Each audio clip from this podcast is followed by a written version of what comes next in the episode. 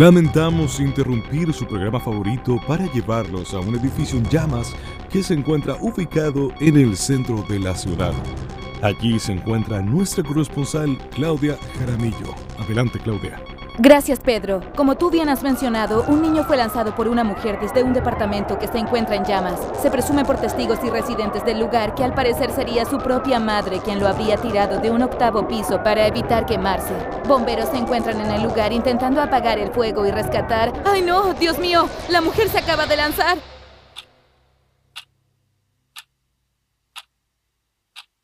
Una mujer tiró a su hijo del noveno piso. El gas reventó y el departamento en llamas. Sin salida y sin pensarlo dos veces, tomó al niño de ocho años y lo lanzó. Luego, ella se afirmó en el balcón y simplemente se arrojó al vacío. Segundos eternos y el crack sonó en todo el edificio. Fotos, llantos, shock.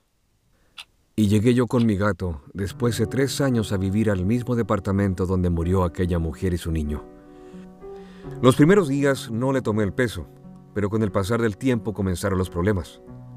Corte de luz por atraso de gastos comunes, reclamé al mayordomo y me mostró un Excel por los impagos de la misma señora que pasaron a mi nombre. Regularicé con la corredora. A la semana siguiente, sonó el timbre a las 3 de la tarde. Era su mamá que venía desde Arequipa a ver a su hija y nieto. Señora, eh, me va a disculpar, pero por lo que sé, ella se murió y el niño también. No, Dios mío. Se puso a gritar en la puerta y se tiró al suelo. Los vecinos salieron a mirar y yo, eh, en calzoncillos, le hice entrar. Le ofrecí un vaso de agua y cuando volví de la cocina, la señora estaba con la mitad del cuerpo en el balcón gritando, ¿por qué? La agarré rápidamente y tuve que pedirle que se fuera. Al otro día me visitó mi hermana y me dejó a cargo a mi sobrino. Nunca me gustó cuidar niños, así que le presté el teléfono en mi dormitorio mientras daban dibujos animados. Después me fui a trabajar al living con el computador, concentrado, armando el informe que me pidieron urgente desde la empresa. De pronto, escuché a mi sobrino hablando con alguien. Me paré y fui a verlo. ¿Me llamó alguien al teléfono? Te oí conversando. Se quedó sin aliento. Le quité el celular y no tenía ninguna llamada. ¿Por qué tienes la puerta del closet abierta? Se abrió sola. Bueno, ¿por qué mejor no te pones la chaqueta que vamos a salir? ¿Sí? Después, los dos estábamos sentados comiendo papas fritas en un local de comida rápida, mientras mirábamos las noticias a esa hora. Hace solo algunos instantes, un hombre habría asesinado de cinco puñaladas a una mujer en un paradero ubicado cerca del Palacio de la Moneda. Allí se encuentra Claudia Jaramillo para que nos cuente minuto a minuto qué es lo que está ocurriendo. Adelante, Claudia. Gracias, Pedro. Ahora precisamente nos encontramos en calle Amunategui, donde se habría perpetuado el ataque donde la víctima habría recibido ocho puñaladas con un arma blanca a su expareja, con quien habría terminado su relación con la joven hace algunas semanas. Con esto se sumarían a los otros siete femicidios cometidos solo en este mes de agosto. Fui a dejar a mi sobrino a la casa de mi hermana. Luego volví tarde por la noche y me acosté.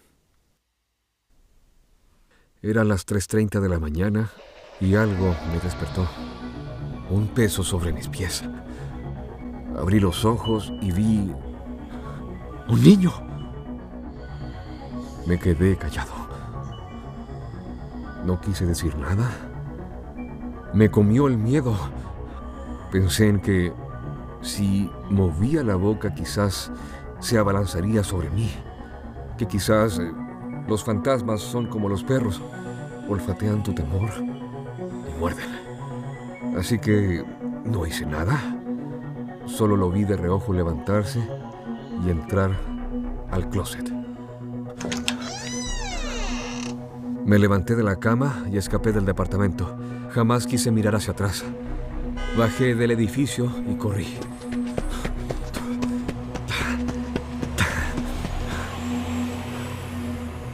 Mamá, mamá, hola. Eh, ¿me, puedo quedar en su casa hoy día? Me cagué del miedo y no quería volver, pero lamentablemente tenía razones para regresar. El gato, que lo había dejado solo y sin comida. Al otro día, volví acompañado de un amigo, quien se burlaba de mí, pero se fue en la noche y nuevamente a la deriva de aquel supuesto fantasma. Me quedé en el living, durmiendo sobre el sofá. Una M, dos AM, tres AM, cuatro AM. Señor, ayuda, por favor. Nos estamos quemando. El niño que me gritaba en el living pidiendo ayuda. Salté sobre el sofá y el gato corrió detrás de él. El pendejo se metió al closet, lo seguí y también entré.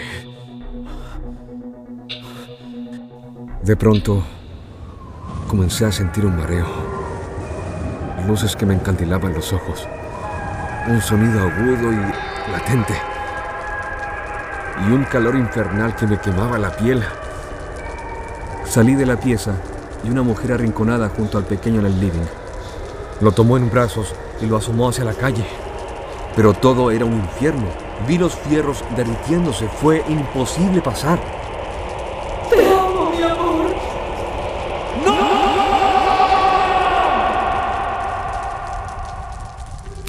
Lo tiró por el balcón y ella se lanzó segundos después. La vi caer. Desapareció de pronto. Escuché el crack mientras incendiaba todo. Estaba impactado. Pero no me podía quedar ahí. El fuego consumía todo a su paso. Tuve que escapar hacia el closet.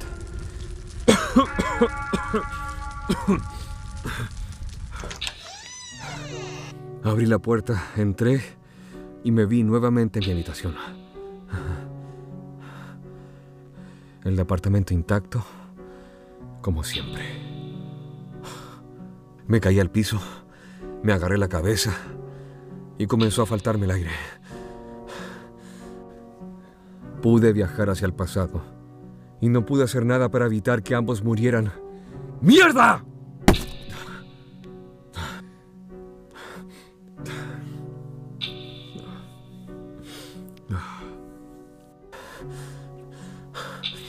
Entendí que el niño podía cruzar el tiempo por el closet, desde su pieza a la mía por las noches escondido para no molestarme.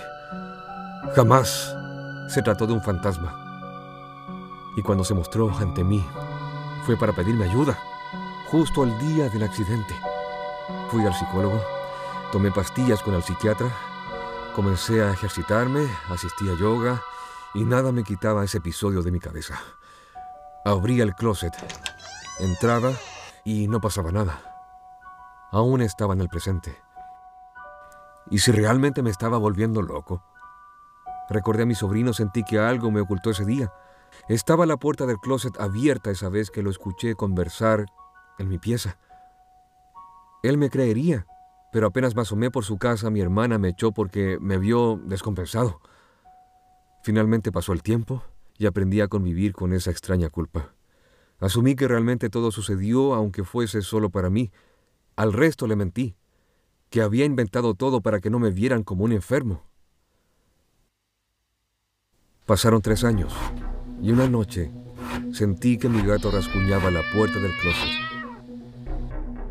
Me levanté, abrí y entré. Estaba nuevamente en mi habitación y encontré a mi sobrino arriba de la cama mientras veía dibujos animados aquí? Shh. No digas nada. Quédate callado. Me escondí debajo de la cama y fui testigo de cómo mi otro yo entraba a la pieza. ¿Me llamó alguien al teléfono? Te oí conversando. ¿Por qué tienes la puerta del closet abierta? Se abrió sola.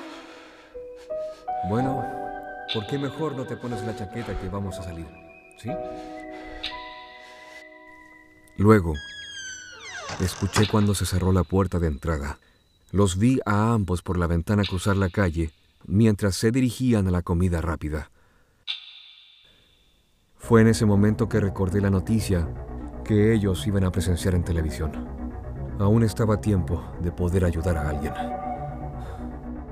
Viré a mi gato del pasado, le acaricié la cabeza y salí del edificio. Corrí hasta San Diego y subí a la 303 sin pagar la VIP. Había mucho taco a dos cuadras de la Alameda. Bajé y avancé rápidamente hasta la Torre Entel. Llegué a la esquina de aquel paradero y la vi. Una hermosa mujer de vestido con flores. Disculpa, escúchame. Tu novio te viene a matar. No te quites de mi lado, por favor. Por favor, créeme. Perdón, pero ¿quién eres tú? El asesino esperó a que la dejara sola, pero simplemente se cansó y se fue. En este universo paralelo en el que decidí quedarme para siempre, logré conquistar a esa mujer. Y ahora me acompaña esperando una nueva oportunidad para que aparezca, quizás, aquel niño desde la puerta del closet para rescatarlo.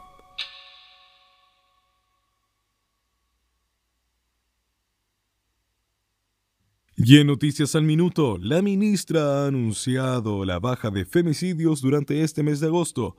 Además, anunció nuevas medidas para la protección de aquellas mujeres que han vivido episodios de violencia o se han sentido vulneradas con sus derechos. Y en otras noticias, en Ciudad de México, un perro que habla. Sí, escuchó bien, un perro que habla bautizado como mariachi ha tomado la atención de todo el mundo con su gran participación en el programa Nace una estrella. Allí se encuentra, como siempre, nuestra corresponsal, Claudia Jaramillo, para contarnos sobre las novedades del concurso. Adelante, Claudia.